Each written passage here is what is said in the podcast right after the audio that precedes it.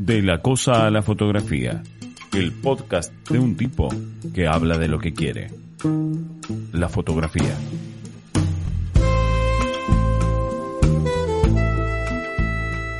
Sobre lo incorporable y lo autónomo. Hay un ligero límite entre lo que se puede incorporar como información y lo que se debe poner en duda. Así es la construcción perpetua de todo lo que alguien sabe y de todo lo que puede poner en duda.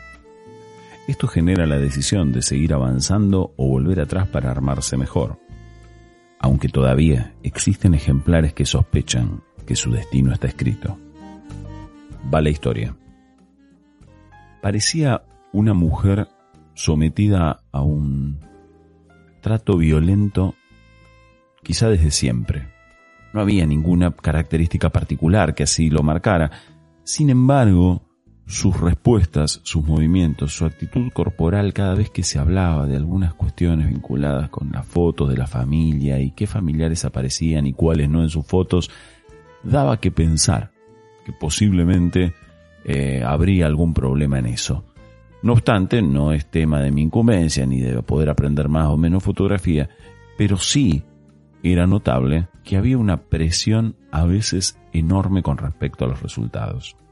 Un día en un práctico pretendía que los estudiantes eh, elijan distintas combinaciones de variables técnicas para ver cuáles eran los resultados. En verdad lo que había que hacer era probar distintas combinaciones. Ella insistía con que necesitaba saber de antemano qué es lo que había que usar. Infructuosos fueron todos los intentos por decirle que probando se iba a dar cuenta. En algún momento salió con esto de yo necesito saber que vos me digas de antemano cómo es que tengo que hacer para que las cosas salgan bien, porque no puede ser, yo no entiendo nada, no nada que me salga bien. Fue quizá la, la única irrupción en tono alto y con palabras aceleradas que tuvo durante toda la cursada. Si no parecía una mujer calma hasta por demás. Terminando la clase volvió a decir, yo necesito que me lo digan, necesito que me digas qué es lo que tengo que hacer para que las cosas me salgan bien.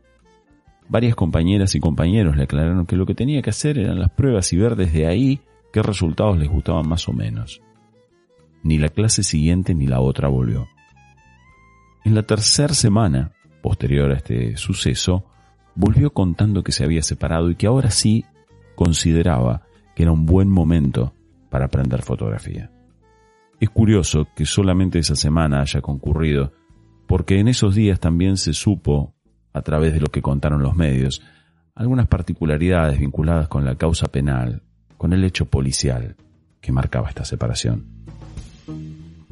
Ella estuvo detenida durante un tiempo y cuando fue liberada, anda a saber por qué razón, no entiendo demasiado de leyes, tampoco volvió por el taller, nunca más se supo de ella, ni de su pareja. Ni siquiera sé si volvió a hacer fotos, por más que muchas veces busqué a ver qué resultados había. No sé si en algún momento se dio cuenta que es lo que tenía que hacer. Los fragmentos musicales que acompañaron a este podcast son de Milonga Umbría, de Cecilia Pugliese. Podés encontrarla en Spotify.